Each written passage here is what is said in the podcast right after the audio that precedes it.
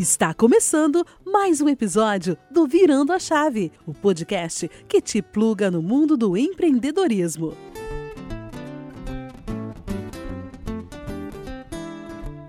Salve amigos do podcast Virando a Chave, chegamos ao 21º episódio. Hoje é o dia de conhecer a jornada de mais um empreendedor que é um ser humano em transformação que encontrou seu propósito e decidiu virar sua chave.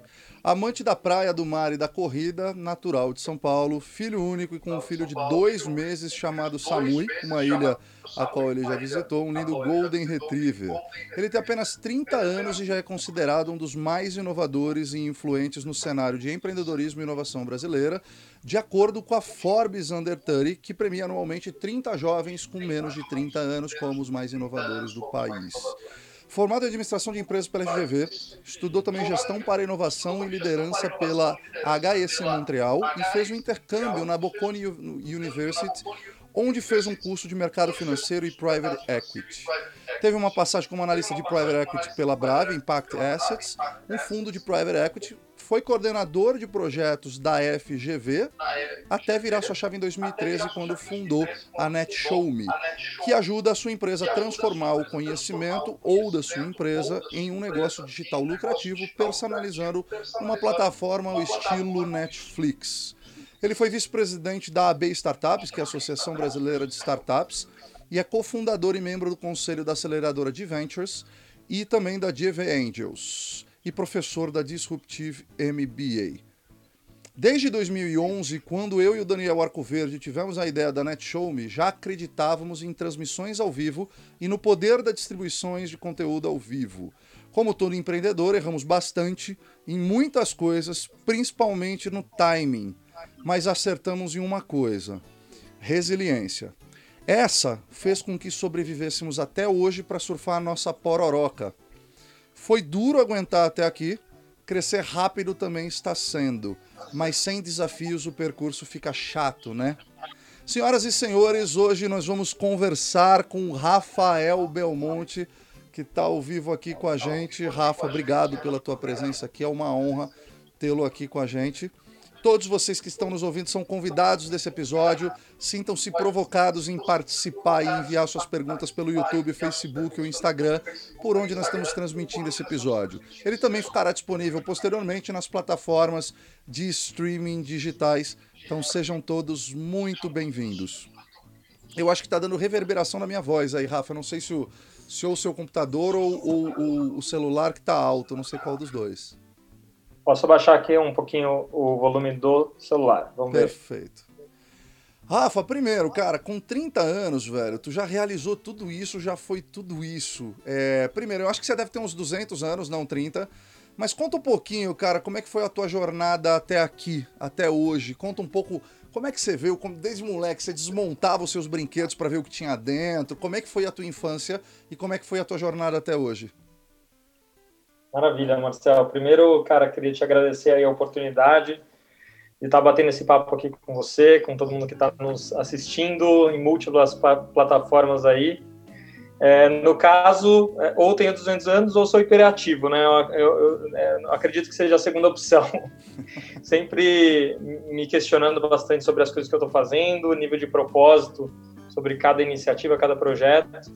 É, desde de pequeno me pego aí, enfim, com alguns joguinhos, é, querendo crescer na, nesse joguinho para conseguir construir outras coisas. Vários jogos, jogo de fazendinha, jogo, é, banco imobiliário era meu jogo de, de, de tabuleiro favorito, enfim. Uh, foram várias dinâmicas que eu fui me pegando, é, tendo a certeza que o que eu gostaria de fazer na, de vida profissionalmente é construir uma, uma empresa, é, poder é, trabalhar com quem eu realmente acreditasse, é, não só no talento, na experiência, mas acreditasse nos valores daquela pessoa também. Então, meio que criei todo um planejamento aí, comecei a, a, a plantar é, opções que pudessem no futuro no melhor dos mundos, de curto prazo é, e médio prazo, alguma opção que eu pudesse é, idealizar e, e, realizar esses, esses sonhos, né?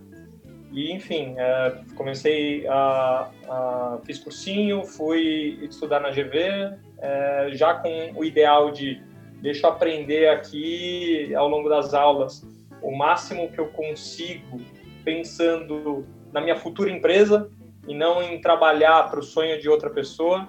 Sempre tive claro que você ou é, constrói algo para as pessoas e você trabalhar para o seu próprio sonho, ou você trabalha para atender o sonho de alguém. Não, não, não tem é, outra, uma terceira opção, tem essas duas. E eu tinha muito claro que eu gostaria de poder trabalhar e poder vender a minha ideia para que pessoas também comprassem o meu sonho e me ajudassem a realizar esse, o meu sonho.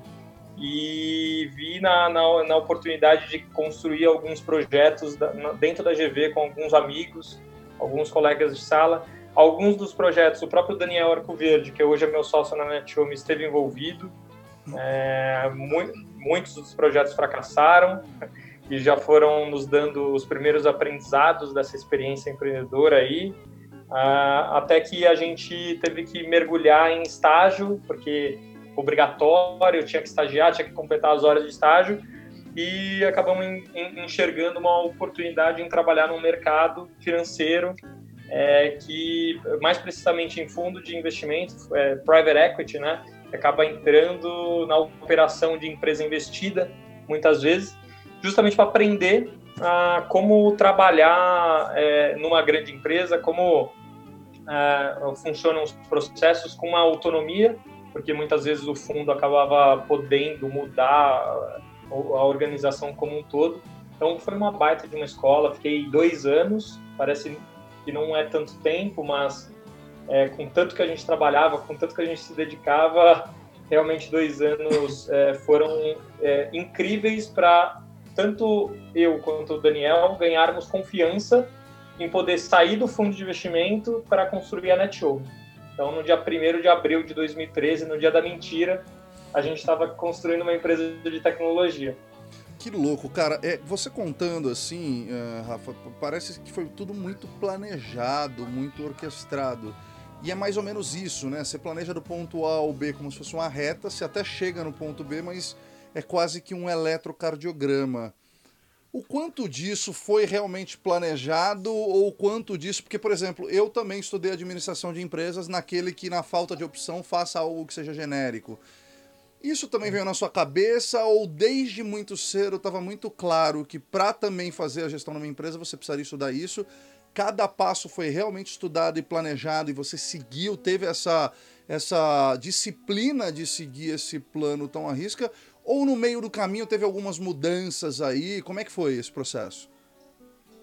Cara, eu acredito que tudo na vida é uma adaptação. É, e é uma adaptação comparada a algum plano que se constrói, né? Então, é, definitivamente, assim, se eu falar que não houve planejamento, eu estaria mentindo. E se eu falasse que foi tudo planejado e milimetricamente o caminho foi percorrido, também estou mentindo. Então, é, o grande ponto, o que aconteceu é realmente construir um ideal, construir uma imagem é, do que eu gostaria de trabalhar e quando eu gostaria de estar fazendo aquilo e me adaptando a todas as circunstâncias que iam aparecendo, positivas e negativas, para me ajustando, mas sempre com o prumo virado para o ponto que eu queria chegar. Né? Então, é, gosto muito de nadar levanta a cabeça, olha a boia, vê se está no, no caminho certo. Vai vir a onda, porrada, vai te jogar para a esquerda, beleza. Você volta, volta, olha mais um pouco, continua a nadar. É, então, sempre na minha trajetória profissional e acho que tudo na minha vida foi mirando isso. Tem coisas que você constrói o ideal, que você é, é chega em 80, 90% de assertividade tem horas que, enfim, eu achava que a NetShow ia dar certo no primeiro ano dela. Deu no sétimo. Então, tem, tem coisas que realmente saem do controle, saem da, da do planejamento, mas é importante você sempre estar tá mirando um ponto é, ideal, né? Sim. Você primeiro saber onde você quer chegar. O, o, que eu mais me deparo aí com, com pessoas que vêm bater papo, querer saber como está a nossa trajetória e o que eu consegui também aprender muito de empreendedores de sucesso é saber onde você quer chegar, porque é, para quem não sabe onde quer ir, qualquer lugar basta, né? Qualquer lugar serve. qualquer caminho também serve. Então, é, é sempre importante você ter o seu norte aí, descobrir. Eu acho que descobrir o norte é uma das. É, muitas vezes é até mais complexo do que caminhar, né? Cara, é, para descobrir o norte, Rafael, você usou mais a sua intuição ou mais um lado racional? Foi mais é, premeditado? Como é que você enxerga isso? Porque acho que todo mundo tem um lado mais intuitivo, né? Eu digo que o lado intuitivo me dá o cheiro e talvez eu use o lado mais racional para confirmar se aquele cheiro é bom ou não. É, a, na tua vida, as decisões também foram. Teve uma certa importância sobre o seu lado intuitivo ou 100% racional? Cara, é, a intuição é um elemento super participante da minha vida, é, sempre para construir o ideal, para construir o ponto. E eu uso o dado, uso a ciência para conseguir pelo menos validar se faz sentido, né? Então eu, eu sempre tentei é, me dividir e me equilibrar dessa maneira. Então a intuição me faz crer que é para lá, mas deixa eu ir em busca de informação, deixa eu ver quem tentou ir para lá, que é que tipo de experiência teve. É, deixa eu tentar é, perceber quais elementos no meio do caminho eu vou precisar para chegar lá. Então eu tentei ser o mais racional possível para é, descobrir o caminho e muitas vezes a intuição para colocar lá na frente. E se muitas vezes minha intuição falou que era de um jeito e o caminho, o racional falou assim, hum, melhor você nem ir, é, algumas vezes tentei, dei, deu muito errado, voltei para trás, falei não, não é mais por lá, ou então fui me adaptando. Net, NetShowme foi um, um, uma baita experiência, tanto minha quanto do Daniel, e que estamos tendo até hoje de é, a gente acreditava na, como você colocou aí, é, que é um post que eu fiz né, no meu Instagram, a gente acreditava que transmissão ao vivo seria uma das tecnologias mais utilizadas para comunicação online há mais de sete anos, há, nove anos, a gente fala sobre transmissões ao vivo como um, o, o meio mais democrático para distribuir é, comunicação, distribuir informação com engajamento, né? com engajamento. E, enfim, muita coisa aconteceu. A gente fala disso quando era tudo mato, então não tinha nem internet suficiente para carregar uma transmissão ao vivo, não tinha um veículo de mídia é, como um Instagram é, democratizando o acesso a essa tecnologia, tudo era muito caro. Então, cara, foi muita resiliência, foi muito é, é, consciência de que teria timing o elemento mais importante para fazer a gente entender que não era agora, mas um dia ia chegar. E aí, infelizmente, a gente tem que contar com uma pandemia, né? Para acelerar os processos de transformação, os, os processos de, de, inovação de maneira geral, e acelerou muito. É, o que aconteceu basicamente em 2020 para nós estava projetado levar mais uns dois, três anos. Então, o que aconteceu Num cenário otimista, né? Num cenário otimista. Num cenário otimista. Caraca, é, é, muito louco, Rafa, porque assim, vocês usaram a intuição lá atrás e erraram no timing. E eu já vi vários negócios morrerem por causa do timing. Se você tem a ideia certa no tempo errado, é, talvez não resolva tanto, né? Existe um. E, eu acho que, que a complexidade e a beleza do empreendedorismo, quando é um empreendedorismo inovador, porque é importante frisar que o empreendedorismo não é só uma startup, mas que tem a tiazinha lá na quebrada que, pô, faz as coisas dela para vender, que abre na garagem dela um botequinho para para manter a sua. Isso também é empreendedorismo. Mas eu acho que tem um ponto muito interessante nisso, cara, de você usou a sua intuição sabendo que um dia ia chegar. E aí eu volto uma pergunta para você, cara, ainda bem no bom sentido, né, que não dá para comemorar muito essa pandemia, mas é, o quanto tempo mais a resiliência de vocês aguentaria esperar o timing chegar? Ou, ou a resiliência, ou a parte financeira, é, porque, cara, eu admiro demais. Eu digo muito, Rafa, e você é um exemplo vivo disso, de que não existe dar errado, existe desistir. Porque se você, cara, faz, acha que o negócio tá certo, faz direitinho, trabalha, não tem preguiça, uma hora vai dar certo e você acaba de confirmar isso para mim. Mas também o quanto mais de pulmão, de resiliência e financeiro vocês teriam caso a pandemia não tivesse vindo? Cara, essa é uma pergunta sem resposta. eu, eu, eu não, eu, de verdade, assim, a partir do momento que é, a gente se depara numa bifurcação de caminhos e, e, a gente escolhe um, eu, cara, a partir do momento que eu invisto em um caminho, para mim, cara, passou. Eu não volto atrás para seguir o outro. Eu me adapto no caminho que eu tô. Então, é, a mesma coisa eu uso para investimento. A quanto que eu estaria com rentabilidade se eu tivesse escolhido o A e não o B? Cara, passou. Comprei um negócio. Não, dá, né? não, não é, oi? Engenheiro de obra pronta não dá, né? Não dá, cara. Então, é, na boa, assim, acho que não, não tem resposta. Mesmo se tivesse, eu, eu não iria em busca dela, porque eu a, a gente colocou um ideal, como eu te falei, construiu uma visão, é, fomos conseguindo construir um baita de um time compartilhando essa visão, esse sonho nosso.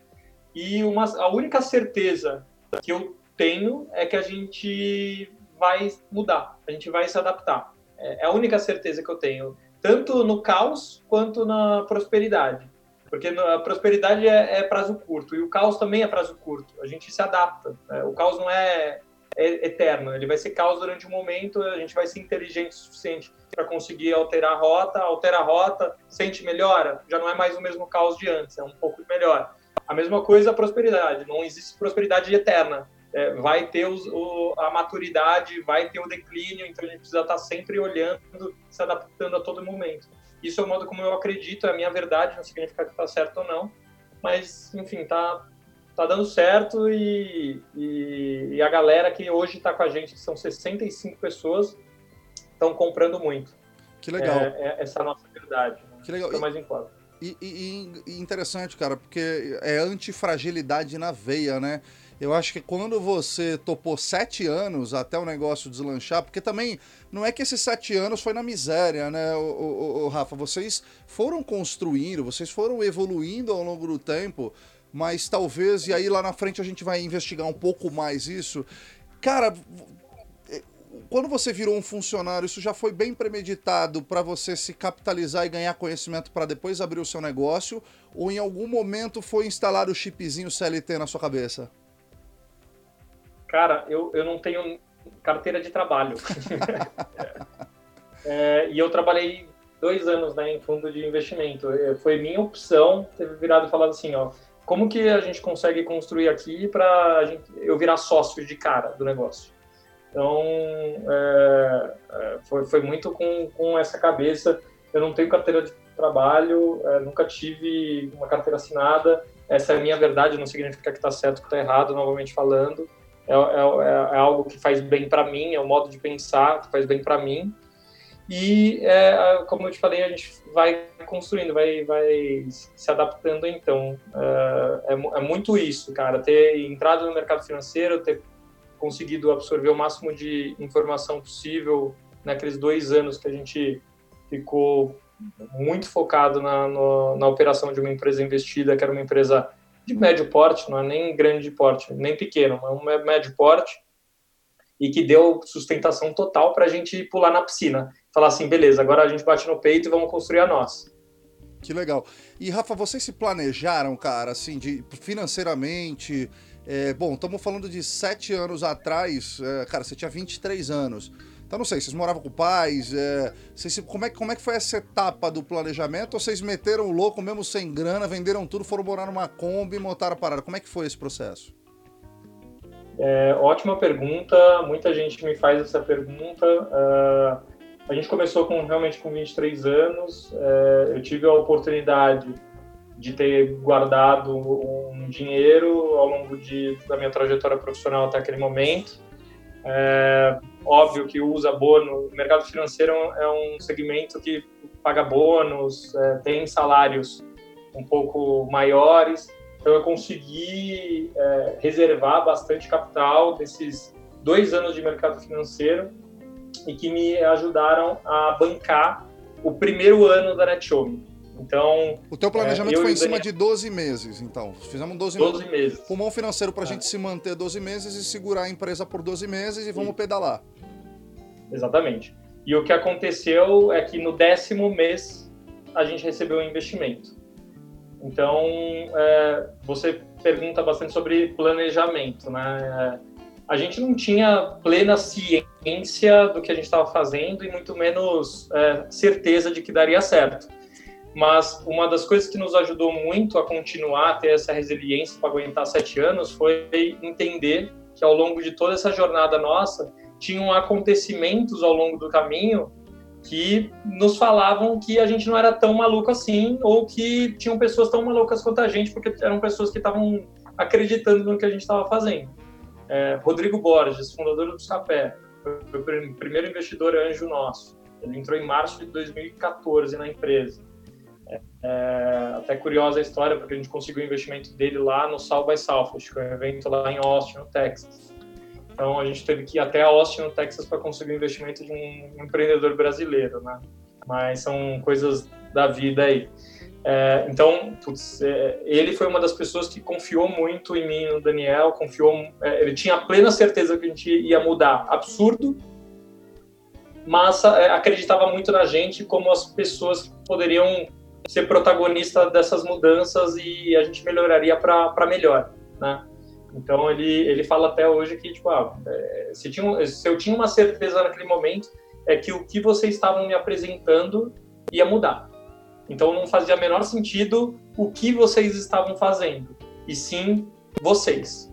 É, então, ele fala é, isso até hoje, disso. eu acho muito o, legal. O investimento, eu, eu falo muito isso e parece meio clichê, Rafa, de que o, o, investidor ele compra, o, ele compra os caras, né? Até tem gente que compra ideia, tem gente que compra um negócio, mas compra muito o investidor, o, o, empreendedor, né? Até porque se ele vê que você está apaixonado pelo problema e não pela solução, e que você tem total capacidade de desapegar da solução que você arrumou até ali para pivotar e chegar no modelo ideal, esse cara vai. E o mais interessante é que vocês pegaram logo de cara o Smart Money também, numa época em que não era normal se falar de startup em 2013, não era normal se falar de investimento anjo, de todos esses conceitos que tem hoje. Como foi desbravar esse mundo com 23 anos uh, e ainda captar um smart money, porque junto com, com ele não veio só a grana, mas veio um conhecimento de alguém que já tinha feito um, um dos primeiros grandes exits aqui no Brasil, certo? Sim, é, o caso Buscapé, ele é referência até hoje.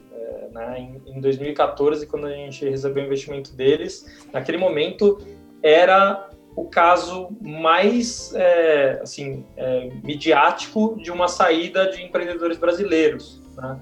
é, que venderam para a Naspers, é, que é um fundo de mídia sul-africano. Eles, se eu não me engano, venderam a empresa em 2012, 2013. É, e aí, é, enfim, os fundadores acabaram ficando um tempo ainda locados na operação para depois sair 100%. Mas tudo aconteceu nesse momento e, e, a gente nem se pegou tanto se questionando, ah, talvez não tenha um ecossistema ainda formado.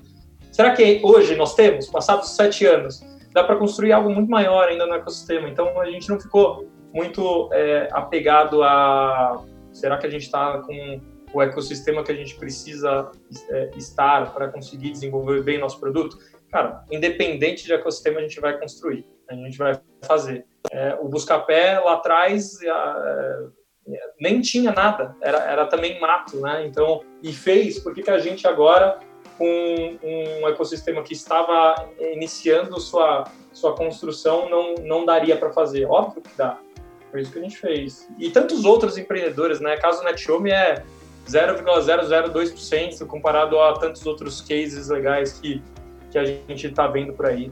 Que legal, tem muito disso. Às vezes não ouvir o senso comum te ajuda a seguir adiante. Ou quando falam que você tá louco, é um primeiro sinal de que você tá no caminho certo.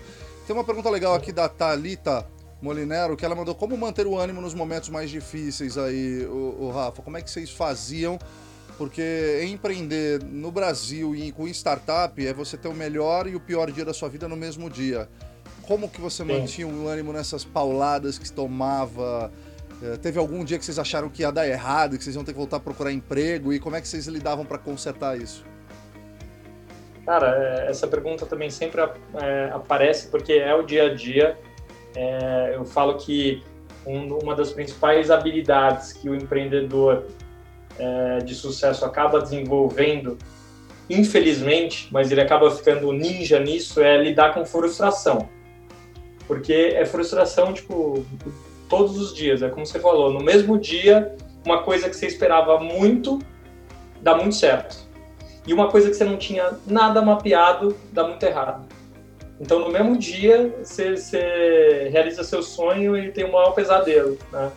Então, a gente acaba desenvolvendo é, um pouco desse sentimento de, de, frustração e a gente sabe trabalhar com esse sentimento, né? É, muito pautado em uma palavra de ordem, assim, que é muito falado, mas, assim, não tem como deixar de falá-la, que é a questão de propósito. Se você está fazendo algo que está alinhado com a sua verdade, que é algo que você realmente está querendo construir, que você tem esse sentimento de que vai dar certo, e, e você também tem cabeça aberta para ir se adaptando, não é? Não é aquela teimosia de fazer do mesmo jeito, mas você se permite flexibilizar, se adaptar para atender aquele grande sonho, puta, você vai conseguir. Você vai, você vai chegar lá. Então, se você ficar mirando sempre, novamente usando o exemplo, a boia, né? Levanta a cabeça, vê a boia vai vir um monte de onda porrada que vai te jogar para os lados, mas é importante você estar tá sempre olhando a boia acreditando que você vai chegar lá. Então, um propósito tem uma tem, tem um, um sentido muito claro para quem quer lidar com frustrações, saber trabalhar a, a, a, é, esse controle de, de sentimentos, porque no mesmo dia você vai ficar feliz e triste. É uma montanha russa, né?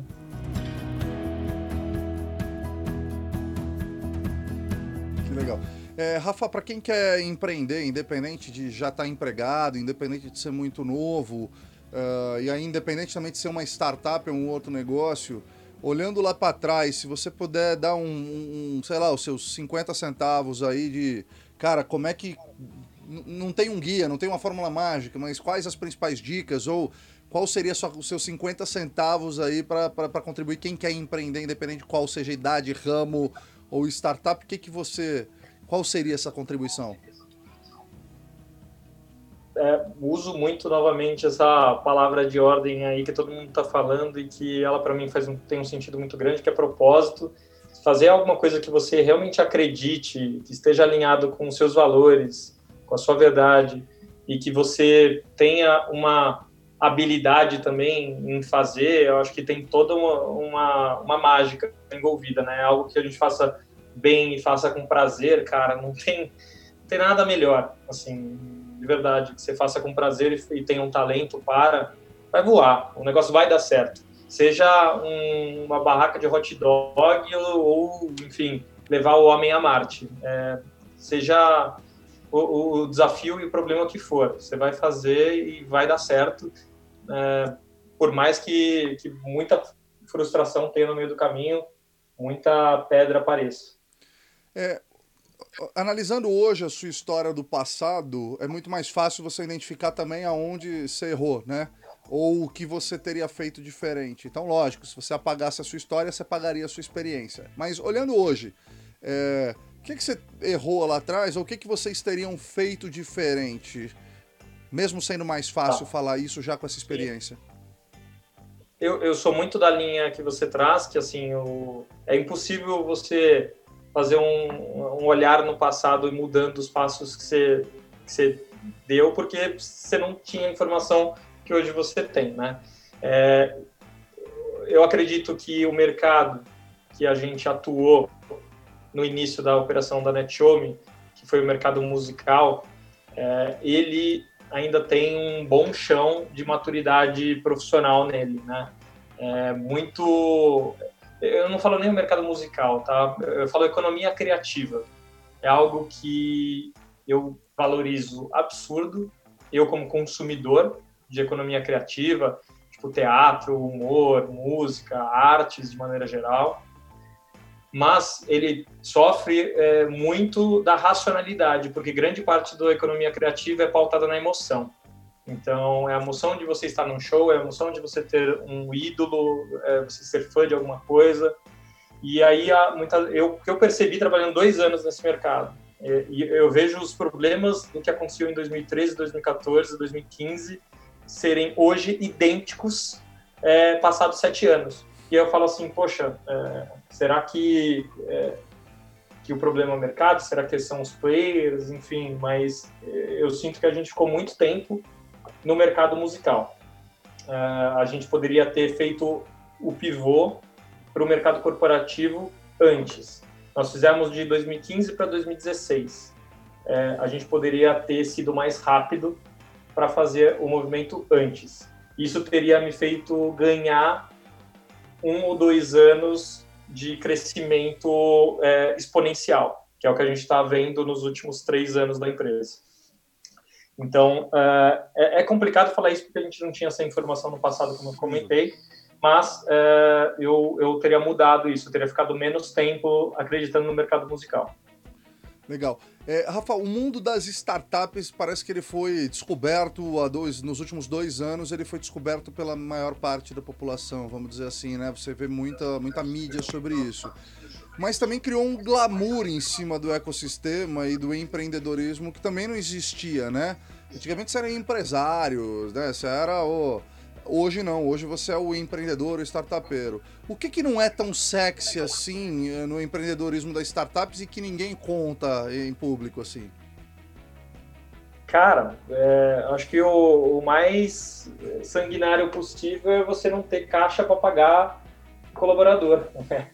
É, simples quanto isso. Né? Não conseguir pagar seu salário, né? É, e, e, muito pior, não conseguir honrar com os acordos que você fez com as outras pessoas, né? Então, saúde financeira.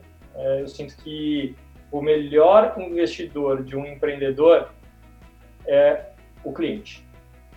É o, a geração de boleto, boleto pago. É, e, o boleto pago ele tem uma mágica muito grande na, na, na, na operação de uma empresa, porque ele, ele permite com que o empreendedor comece a ter opção. E melhor ainda é quando o boleto pago tem qualidade, aquele dinheiro tem qualidade. O que, que eu chamo de dinheiro com qualidade? É, não é o dinheiro de sobrevivência, né? É, vi muitos momentos nossos a gente olhar para o boleto de cliente e não era um boleto assim que a gente falava assim, nossa, que maravilha, é exatamente o que a gente queria estar tá acontecendo. Não, vai meio atravessado, né? Tipo, algumas contas meio quadradas, é, e que a gente fala assim, não, não é 100% do que a gente acredita isso daqui, só que a gente precisa porque senão a gente não, não vive, né? Não sobrevive, não consegue recrutar. Ah, então, cara, o... na verdade, muito se fala sobre startupeiro, muito se fala sobre esse empreendedorismo, mas o que muita gente acaba olhando é o palco e esquece de ver os bastidores que tem uma sofrência absurda, né? Na, na, nos bastidores. Então, ver palco é muito fácil. Quero ver, conseguir olhar 99% do tempo, que são os bastidores, porque lá vai estar tá a, a porradaria, né? Que legal, cara. Eu acho que é bem isso. Você, você, em algum momento, cara, chegou num nível tão pesado que você chegou a pensar em, em, em desvirar a chave e voltar para a CLT? Você para uma CLT, você chegou a considerar essa possibilidade em algum momento ou você continuou lá tocando violino lá, mesmo o barco afundando, e aí no meio do caminho vocês conseguiram remendar ali o Titanic? Como é que foi? É, não aconteceu, não aconteceu, justamente por eu ter, já compartilhei aqui com você, que a gente foi entendendo o, as conquistas. Então a gente dividiu a nossa jornada em micro conquistas ao longo do tempo. E cada micro conquista dessa nos fez cada vez mais acreditar. Por mais que muitas vezes as coisas davam errado, é, essas micro conquistas é, nos fizeram sempre ter a certeza de que um dia daria. Então, se eu te falar que eu pensei, pensamos em desistir, eu falo por mim, eu não falo nem pelo Daniel mas isso não aconteceu. É, eu não, não pensei em desistir, em voltar para o mercado. É, eu tinha plena certeza de que o controle estava na minha mão e na mão do Daniel. É, é, nós teríamos que ser protagonistas das mudanças para que essas mudanças é, construísse um futuro melhor, um futuro mais positivo. Então, eu acabava tendo o sentimento de autorresponsabilidade, e eu acredito que o Daniel também, é, para a gente mudar. Então, se estava dando errado, a culpa é minha. Não era culpa de mercado, não era culpa de cliente, não era culpa do ecossistema, não era culpa do governo. O problema é 100% meu e, e eu sou inteligente o suficiente para conseguir mudar. Então, a gente mudava, a gente transformava. Então, o sentimento de desistir, ele, para mim, ele nunca apareceu. porque eu sempre agarrei, eu ressignifiquei o sentimento de desistir em a culpa é minha e eu vou fazer de algum jeito esse negócio dar certo. Que legal, cara. Na sua opinião, a empresa tem que dar lucro para pedir grana para investidor? Ou, por exemplo, você, você é investidor hoje de startups, ou Rafa? Eu investi já em algumas empresas. Tá. E, e porque a gente viu um, alguns movimentos de startup, o SoftBank fez muito isso, de investir em startup muito acreditando né, no potencial de crescimento, mas sem dar lucro. Qual que é a tua opinião sobre esse assunto? Afinal, startup precisa dar lucro para buscar dinheiro ou precisa buscar dinheiro para dar lucro? É, cara, isso é uma discussão que a gente poderia ficar duas, três horas aqui é, falando. Na verdade, o valor de uma empresa está na geração de caixa futuro dela, né? Não está necessariamente na geração de caixa presente. Então, o, valor de uma empresa é expectativa, falando de outro, outra terminologia. Então, tudo bem para alguns fundos e veículos de investimento, hoje a situação estar ruim, desde que a tese seja muito boa e que em algum momento você vai virar. Porque se é, é impossível você conseguir é, manter e justificar uma tese de uma captação absurda se você não mostra um momento em que você consegue chavear isso para o negócio virar e dar certo. Então, é, o que muita gente esquece é isso, que na verdade quando vai recalcular qualquer coisa de valor de empresa, é futuro que a gente está falando, não, não é presente, é expectativa futura. Então, se hoje não existe um lucro, em algum momento ele vai ter que vir porque senão é impossível justificar o investimento. E é isso que SoftBank viu em vários dos, dos, é, dos investimentos que fez e tantos mas, outros mas, veículos Mas errou muito na tese, você acha, o, o, o Rafa? Porque, de repente, cara, eu, eu vi, eu lembro do final de 2018 e 2019 a quantidade de dinheiro no mundo com startups, mas em, em em números absurdos. E aí também você começa a ver que, ah, montei um carrinho de pastel aqui amarelo que faz o pastel cozido ao invés de frito e pronto, minha startup. É, isso não é uma é. crítica, é uma constatação, tá? E aí você vê testes de investimentos como um SoftBank sendo questionadas como o WeWork, como, como o Uber e tudo mais. O quanto que isso também foi bom para o mercado para trazer uma maturidade que não tinha, ou quanto isso também foi prejudicial para quem estava no ecossistema e acabou sendo questionado por um erro alheio, na tua opinião? Cara, é, eu, eu, sinto que, assim como qualquer economia, ela é cíclica, né? Então, o, o que aconteceu hoje, o que está acontecendo hoje, já aconteceu no passado de alguma outra maneira. E nós já vivemos essa mesma realidade há 20 anos atrás, em 2000. Teve no Brasil, a bolha da internet durou de 99 a 2000. Nos Estados Unidos, durou de 95 a 2000. É, e assim, bolha da internet, ela já foi constatada, já é um estudo de caso, já, enfim, tanta coisa já aconteceu de aprendizado colhido. É, então, é cíclico. Depois de 18, 20 anos, o negócio reaparece.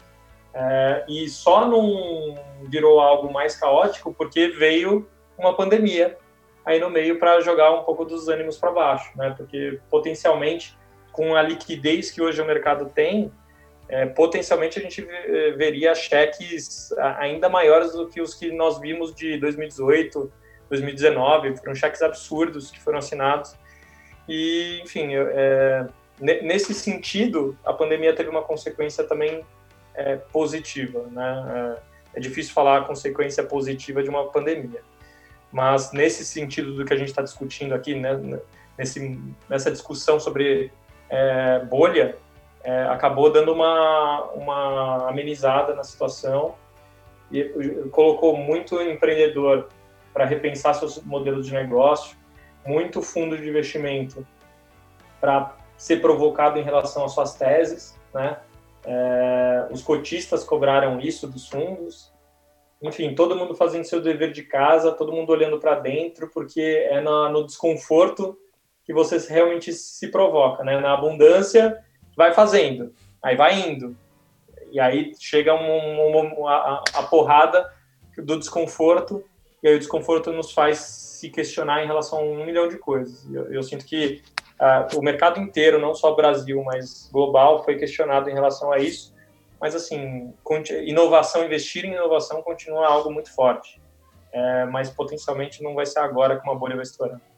Perfeito, cara. Acho que tem mais uma pergunta aqui. A Thalita mandou insistir sem lucro durante quanto tempo? É, cheguei até a compartilhar. É, você precisa ter uma consciência muito grande de onde você quer chegar. Então, utilize dessas é, micro conquistas, dessas celebrações ao longo do tempo, para te motivar. Se uma micro conquista sua for a parte financeira, porque sua pergunta é lucro líquido, né? É, me faz crer que você está olhando muito o indicador dinheiro. Se é, o, o fator dinheiro for algo 100% importante para você e você colocar isso como uma celebração, você tem que ir analisando. Se o negócio estiver crescendo, é, continua. É, se o negócio estiver andando de lado, alguma coisa está errada, e aí cabe a você saber quanto de lado você consegue aguentar. É, é muito pouco provável eu falar aqui qualquer prazo para você, porque eu não sei a sua realidade. Mas é, a minha sugestão é, de repente, você pensar em outra, outro KPI, outro indicador que não só o dinheiro, porque você pode estar construindo uma coisa muito legal, muito grandiosa, totalmente alinhada com o seu propósito, mas que por uma questão financeira da coisa você vai desistir. Então, com, com, consiga olhar de um, com um panorama um pouco maior para descobrir qual outro fator, qual outro indicador te faça continuar. Que legal. Rafa, conta um pouco aí, como é que é a sua rotina atualmente na, na, na NetShowme? Como é, que, como é que tá o teu dia a dia aí na empresa em termos de ritmo, de, de hábitos? Como que você tá hoje em dia? Sim. Estou é, completando agora a última liderança da empresa que estava faltando que é uma posição de liderança de, de pessoas. Eu estou fazendo internamente esse papel, é, mas a, a, todas as outras áreas, vamos chamar assim, da empresa, estão com seus líderes já encaixados, é, com os planos da empresa 100% absorvidos, com um alinhamento cultural absurdo. Então, eu acabo hoje fazendo um papel mais de batedor de bumbo mesmo, dando o ritmo do negócio, é, azeitando a estratégia para aterrizar um pouco do plano do ano nos, é, nos trimestres, dos trimestres nos meses, dos meses nas semanas, é, com a ajuda, obviamente, da, do Daniel. A gente dividiu a, a empresa em dois, a, a, frente um pouco mais comercial, tipo, a, a, a gente brinca, o ataque e a defesa, né? É, eu cuido do ataque, ele cuida da defesa, então as frentes de ataque estão comigo, as frentes de defesa estão com ele. Então a gente se organiza super bem desde o primeiro dia da empresa. Então, batedor de bumbo, alinhamento cultural diário, é, certificando que 100% da turma que está lá dentro respira do mesmo oxigênio que a gente, porque senão vai dar, vai dar é, problema em algum momento. Então, esse é o mais difícil, conseguir crescer rápido, sem prejudicar a reputação do seu negócio, né? É, e de maneira sustentável com pessoas que realmente queiram chegar onde, onde se propôs chegar, onde a empresa se propôs chegar, e com respeitando os valores da, da que todo mundo acredita, né? Então, é, é, um, é um desafio bom. E crescer rápido é tão difícil quanto lá atrás sair do zero e ir para um. Né? Perfeito. É, é, é, um outro tipo de desafio, mas é tão com, com, é desafiador quanto. Cara, como é que surgiu a ideia de criar a NetShowMe? É, da onde? Por que vídeo? É, qual que foi a parada que, qual que foi o estalo, qual que foi a visão, o sonho, o insight que vocês tiveram para criar uma empresa que hoje faz isso? Legal. É, a gente, eu e o Daniel, a gente, como eu falei, a gente se formou na GV.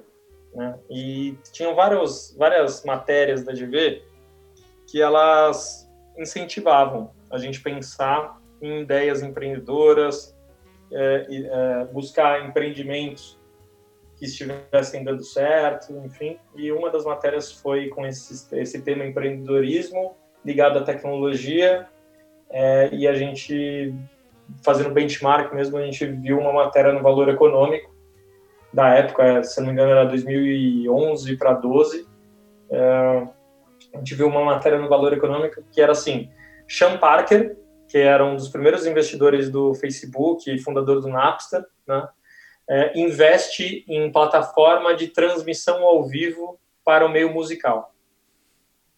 Aí é, é o, Daniel sempre foi músico é, por hobby, né? É, aí ele começou a ler a matéria, chamou a atenção dele. Foi até ele que viu a, a notícia. E na hora, assim, eu estava do lado dele e falou assim, cara, olha isso. Aí, putz, Sean Parker, como primeiro investidor do Facebook, tende a não dar tiro errado, né? A gente foi ver onde esse cara atirou. A gente foi ver, cara, basicamente uma plataforma de transmissão ao vivo de shows de música é, que estava crescendo absurdo no momento em que transmissão ao vivo era mato, possibilitando com que o artista abrisse o notebook de casa e fizesse uma apresentação através do notebook. A gente falou, cara, olha que doido isso daqui, né? É, música no Brasil é, é tipo futebol. É, tem um mesmo, eu acho que é só um layer abaixo de futebol em nível de emoção.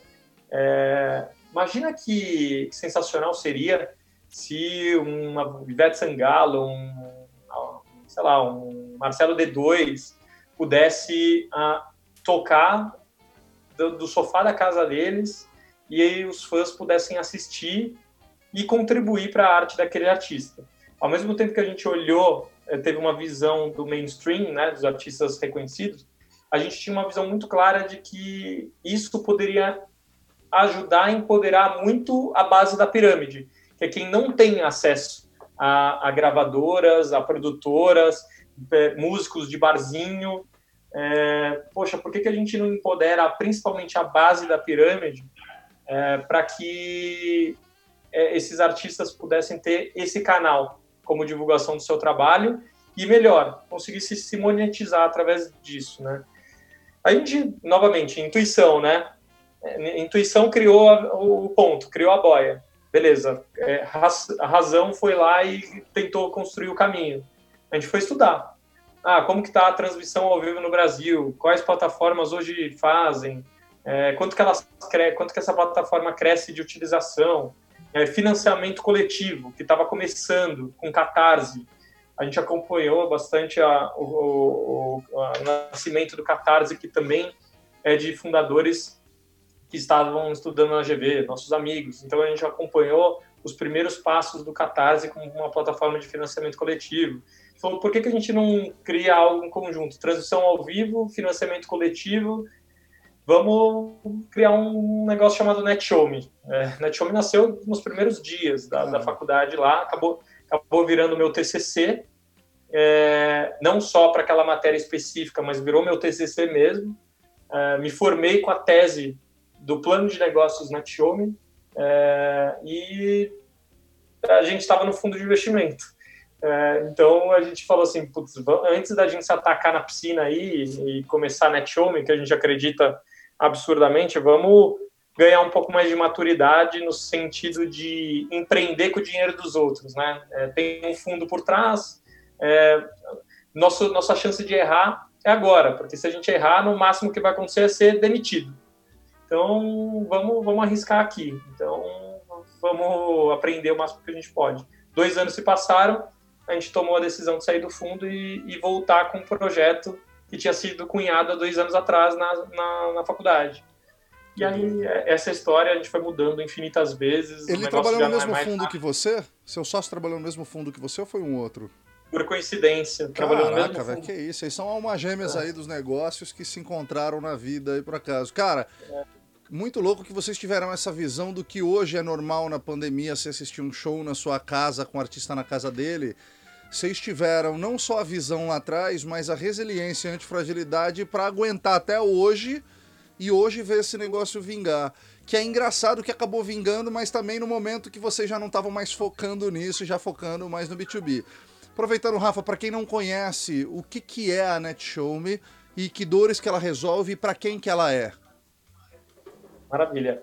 Hoje é, a gente resolve a dor de distribuição profissional de conteúdo digital. Né? Então, é, a grande empresa, o produtor profissional de conteúdo que queira encontrar uma maneira profissional de distribuir o conteúdo dele, seja em vídeo, seja em transmissão ao vivo, podcast, PDF, é, pode contar com as nossas soluções de transmissão ao vivo, de plataforma de vídeos.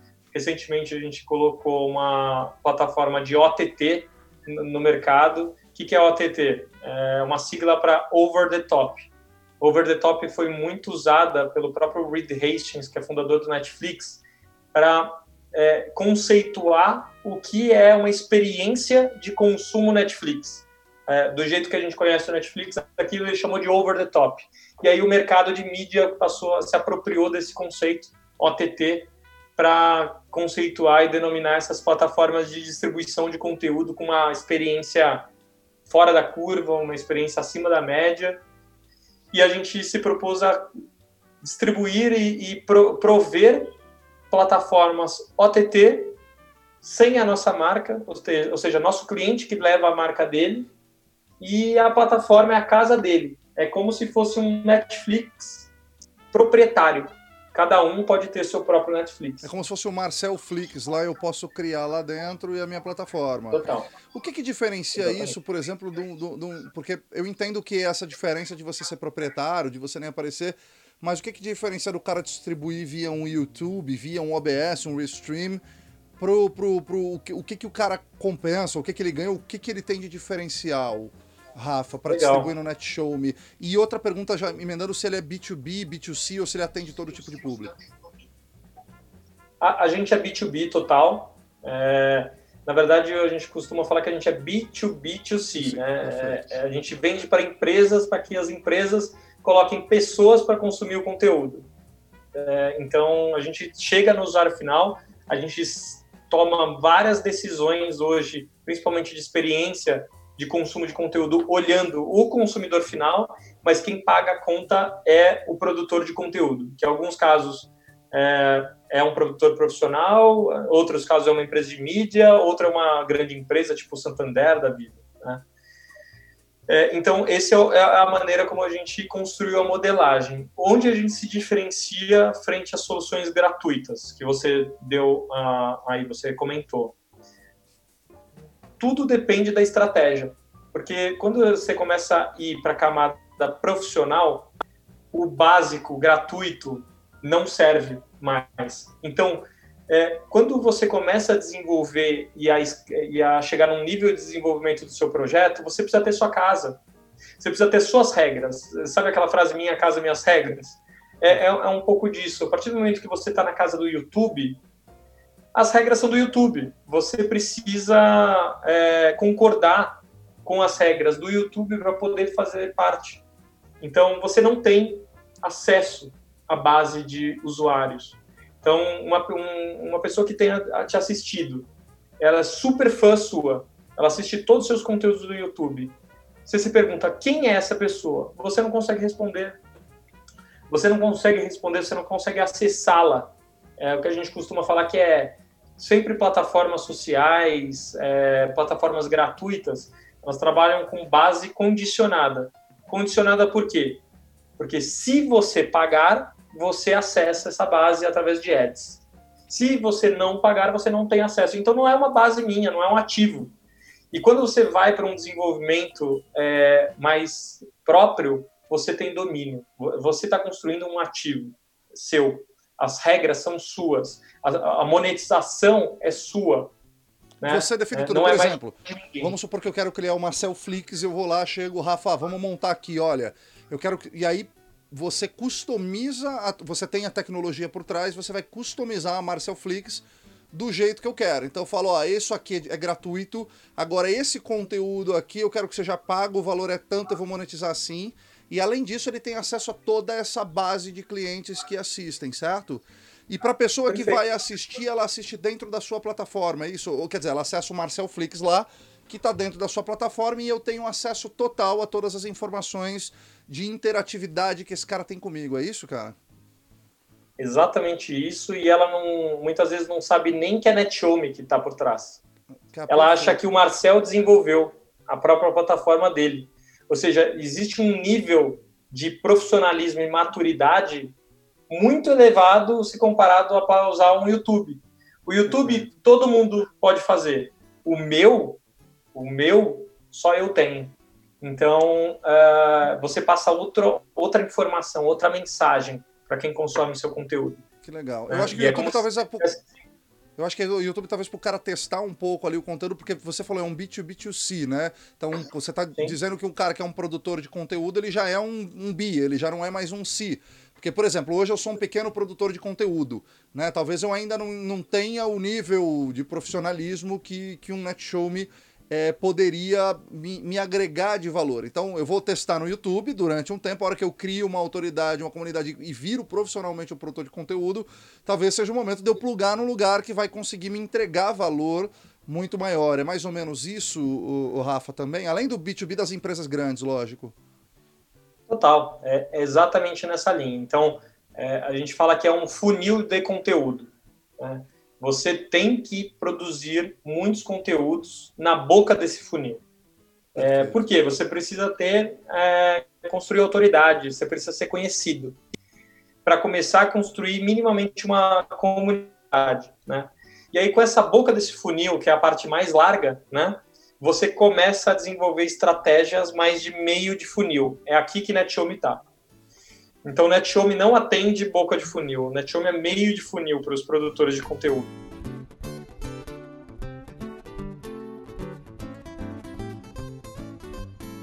A maior demanda das empresas hoje do teu serviço é para criar uma plataforma de treinamento, tem essa possibilidade, é para transmitir evento ao vivo. Qual que é a maior utilização que tem da plataforma ou da demanda que eles te trazem? Perfeito tem três aplicações muito claras. Uh, hoje, é muito endereçada a nossa tecnologia para comunicação interna de grandes empresas, engajar colaborador. Dentro de grandes empresas também existe uma estratégia muito clara, uma aplicação muito clara de marketing de conteúdo, então capturar lead através de uma, um Netflix proprietário da empresa, enfim, a gente tem algumas empresas como B3, Santander, é, algumas empresas grandes que acabam usando essa estratégia. E uma muito clara também, que é o Netflix White Label NetShowme, o NetShowme OTT, endereçado para quem quer criar seu próprio modelo de assinatura. E aí tem vários, vários, tem mais de 100 clientes hoje é, de um produto que a gente tem há um ano só, é, usando para monetização. Né? Então, construção de, de um modelo de assinatura recorrente mensal, produzindo conteúdo. Então, é como se a Flávio gente empoderasse... Augusto faz isso, né? A geração de valor, essas coisas. Meu sucesso. Meu sucesso. Meu sucesso, desculpa, isso. Meu sucesso é um dos principais cases, assim, é um dos primeiros também de construção de uma plataforma OTT é, para construção de um modelo de recorrência com conteúdos muito bem produzidos, com narrativas excelentes, com é, é, entrevistados muito bons, de alto calibre aí. Enfim, tem vários assinantes. Então, é, essa mesma estratégia é, é o que a gente endereça para vários outros produtores profissionais. E por que, que eu falo profissionais? Porque quem está tentando validar algum tema, que construindo autoridade em determinado tema, não tem que estar tá com a gente. Ele tem que estar, tá, na verdade, estar tá construindo primeiro a comunidade é, nas plataformas sociais, que é onde ele vai ser visto.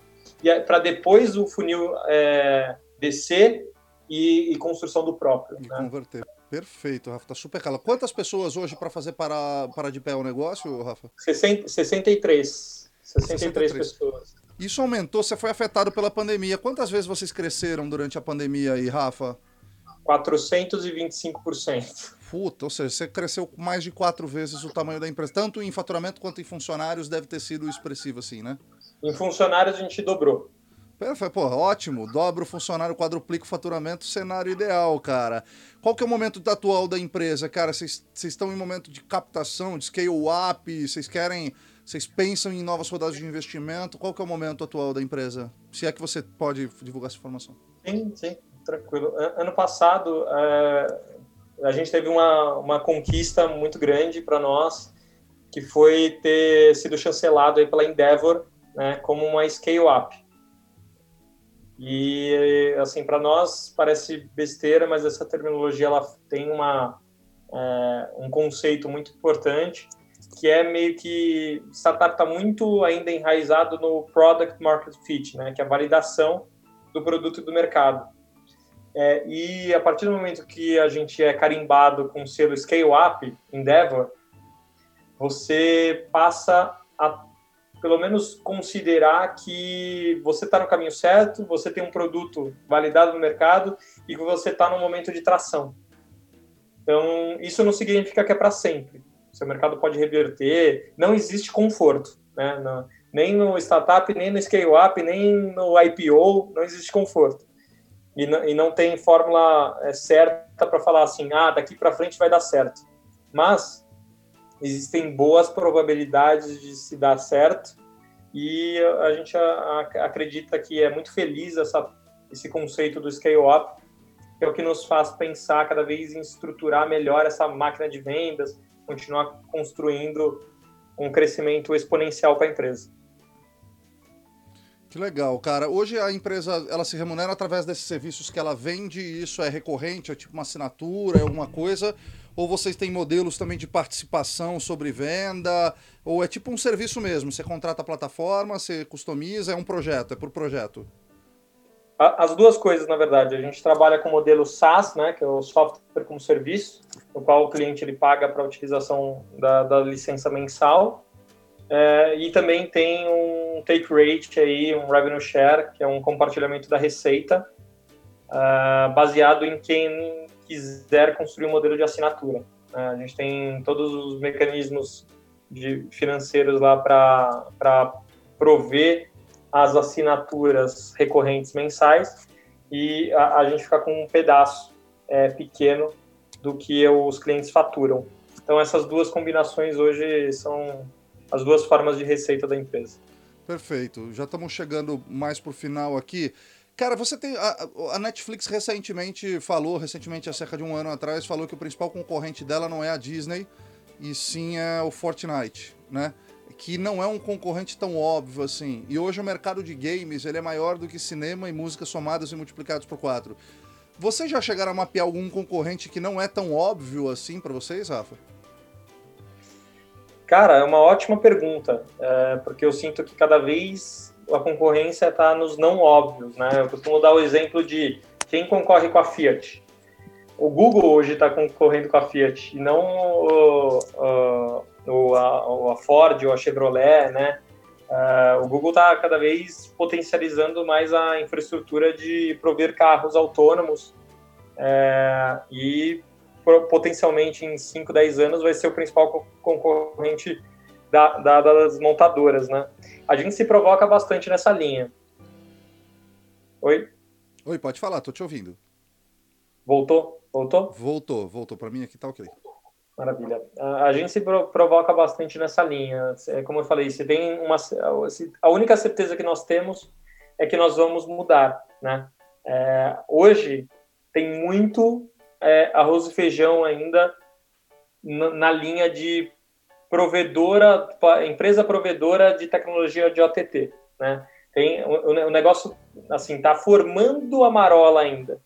Então é importante ter a clareza de quem vai concorrer com a gente em 5, 10 anos e quem vai destruir o nosso mercado. Nós já temos bons insights em relação a isso, mas sem tirar o foco da empresa em fazer o arroz com feijão, que já o arroz com feijão já vai ser é um desafio absurdo, né? Porque hoje não tem nenhuma empresa fazendo arroz com feijão bem.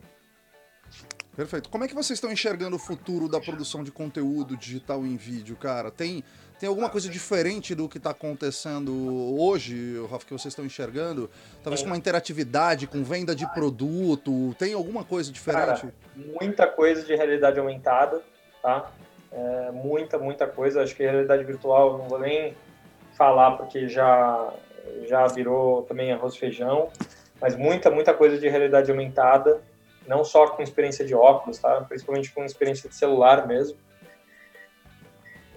E a gente está vendo é, holografia, é, parece muito doido, mas a gente já teve projetos, já entregou projetos de holografia é, no estilo no estilo Star Wars lá do, do Yoda mesmo, e dá muito, já deu projetos super bem sucedidos, deu certo, e cada vez vai escalar mais isso ainda, porque vai ser praticamente uma presença física da pessoa, só que ela vai estar do outro lado do mundo.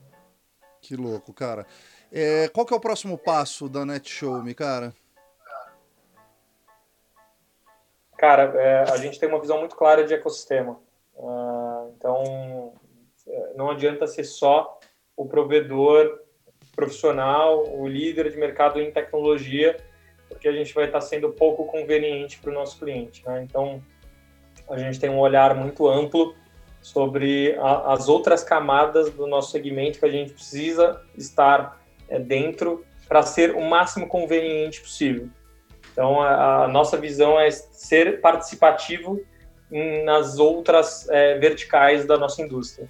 Hoje a gente é muito forte em tecnologia, a gente está entrando cada vez mais nas outras.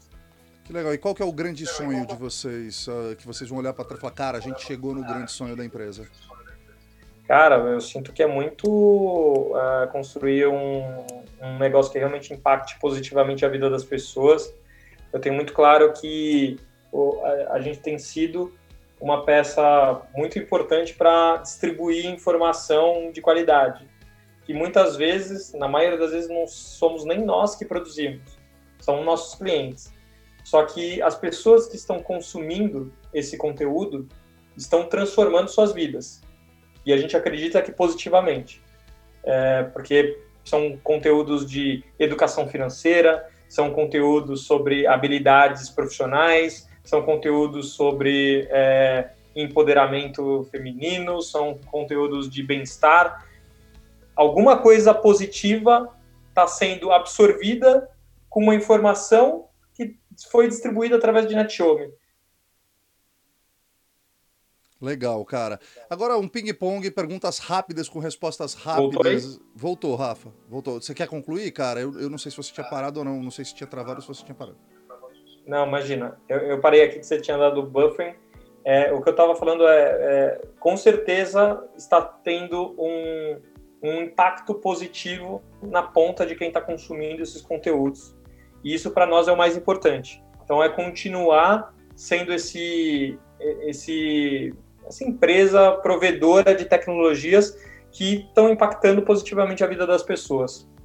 Perfeito, Rafa. Agora, ping-pong, perguntas e respostas rápidas, o momento que eu me acho a Marília Gabriela. Cara, o que é empreender para você, Rafa?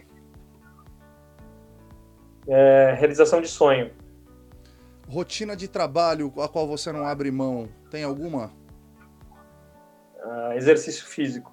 A rotina de trabalho, rotina de trabalho, você coach. Respondeu coach a ter... com coach. É. Com o time ou fazem com você? As duas coisas. Rotina de vida pessoal que você não abre mão, você respondeu exercício físico, certo? Sim, principalmente corrida. Quais as ferramentas de trabalho que são indispensáveis para a gestão do seu negócio hoje? Uns dois, três aplicativos ou ferramenta mesmo? Eu uso muito Evernote. É, é, minha vida inteira está no Evernote. Então, cada ata de qualquer coisa está no, no, Evernote. Perfeito. O que, que não te contaram sobre empreender que você teve que descobrir na marra? montanha russa. Assim, é, um, um, dia é, ruim, no mesmo dia é muito bom.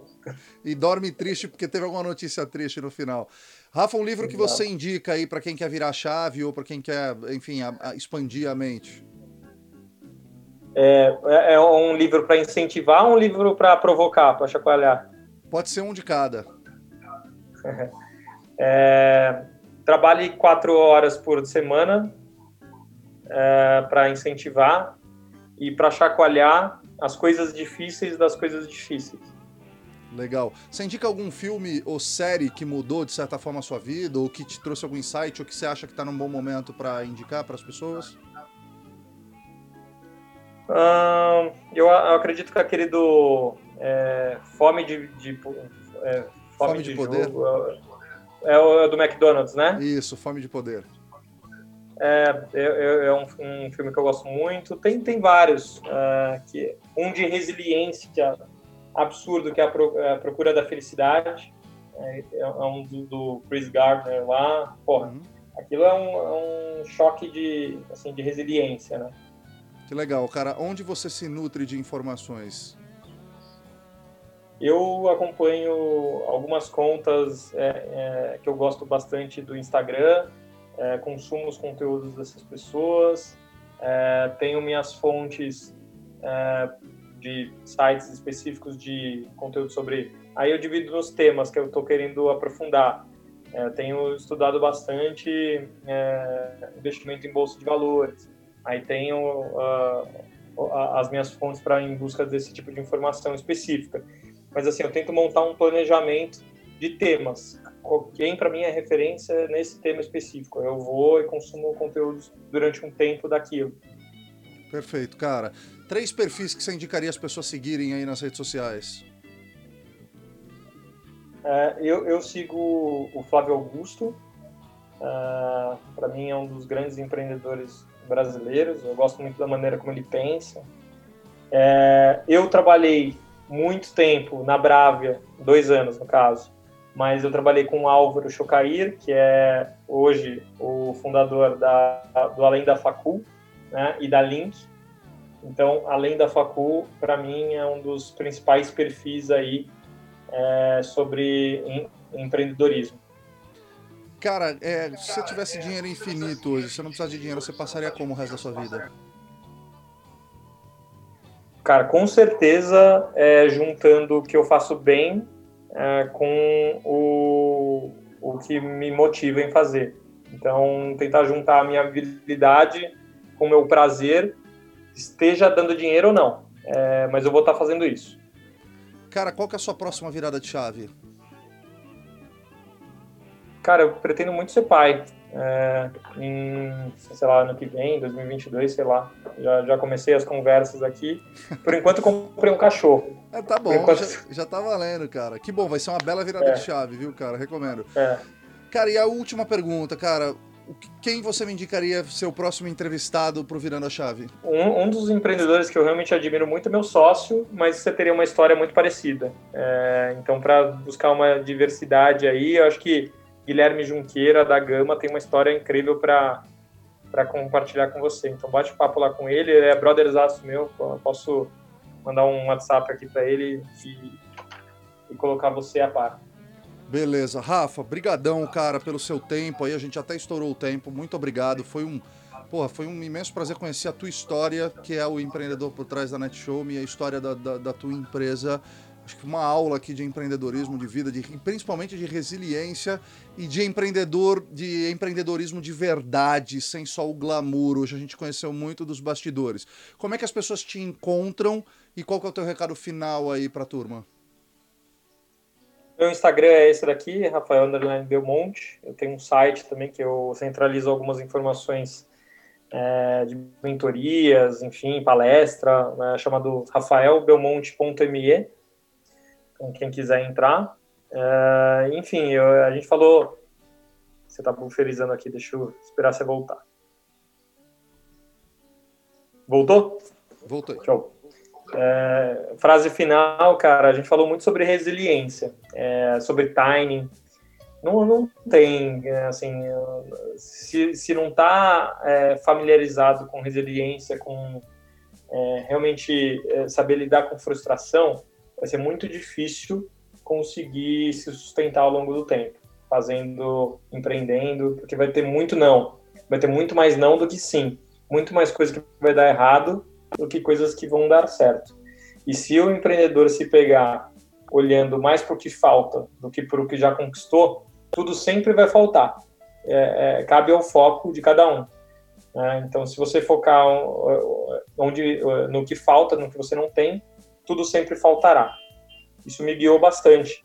Então, eu tento sempre olhar para o que eu já conquistei. Por isso que eu te falo, é, microconquistas. Quebra a, a, celebração absurda, tipo, em microconquistas. Então, cada elemento que vai me fazer no curto prazo me motivar para continuar. Então, e eu, e eu foco nisso. Eu foco na, nas, nas celebrações, por mais que ela seja mínima. São microconquistas. Mas isso que me faz acordar no dia seguinte para a próxima microconquista. O acúmulo de microconquistas é um negócio grande. Cara, que legal. Tem o, o, o Simon Sinek fala muito disso. Tem um vídeo incrível dele no, no, no YouTube. E, e, também quem fala muito tem um livro do Jeff Olson que chama The Slight Edge, para quem quiser conhecer um pouquinho mais de como fazer isso na técnica. Valeu, Rafa. Esse foi mais um episódio do podcast Virando a Chave. Espero que tenha gerado algumas reflexões, insights, que você tenha gostado e que a partir de hoje tenha mais vontade de virar sua chave. Se você quiser se conectar com a gente, nós temos um grupo no Telegram e o link vai estar tá na descrição desse episódio. Não deixe também de nos enviar todos os seus comentários, críticas, sugestões, feedbacks pelas redes sociais do arroba podcast Virando a Chave. Tem no YouTube, no Facebook, no Instagram e no LinkedIn e no nosso site